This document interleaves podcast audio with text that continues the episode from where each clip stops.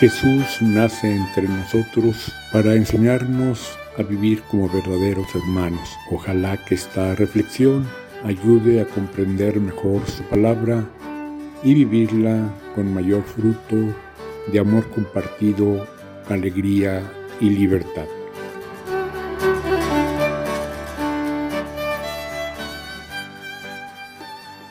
Continuamos nuestras reflexiones en tiempo de Pascua y ahora volvemos a las palabras de Jesús en la última cena.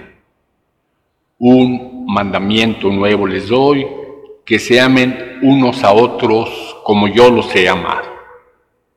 En esto la gente va a conocer que ustedes de de veras creen en mí, en que se aman unos a otros.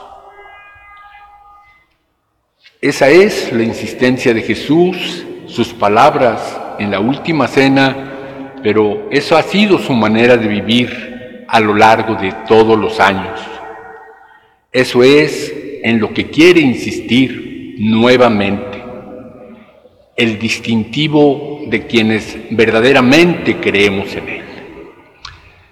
Ahora sale esta palabra de los mandamientos y hay que entenderla bien, porque nos dice Jesús, si ustedes son mis amigos, cumplen mis mandamientos.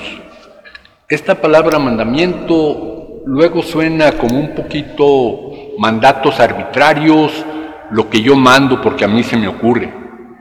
Pero no, lo podríamos expresar mejor como un encargo, una recomendación, que es lo que más quieren los papás, pues que los hijos se entiendan, se quieran, se ayuden. Pues lo mismo Jesús, si viene a reconstruir la hermandad destruida, lo que más interesa es que sepamos amarnos y allí pone eh, una medida mayor.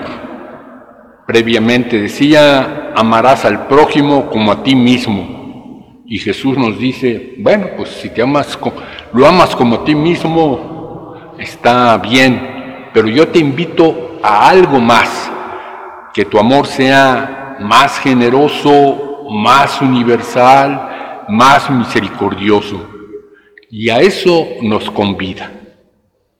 Y como siempre, en referencia a Jesús, Él nos precedió con el ejemplo.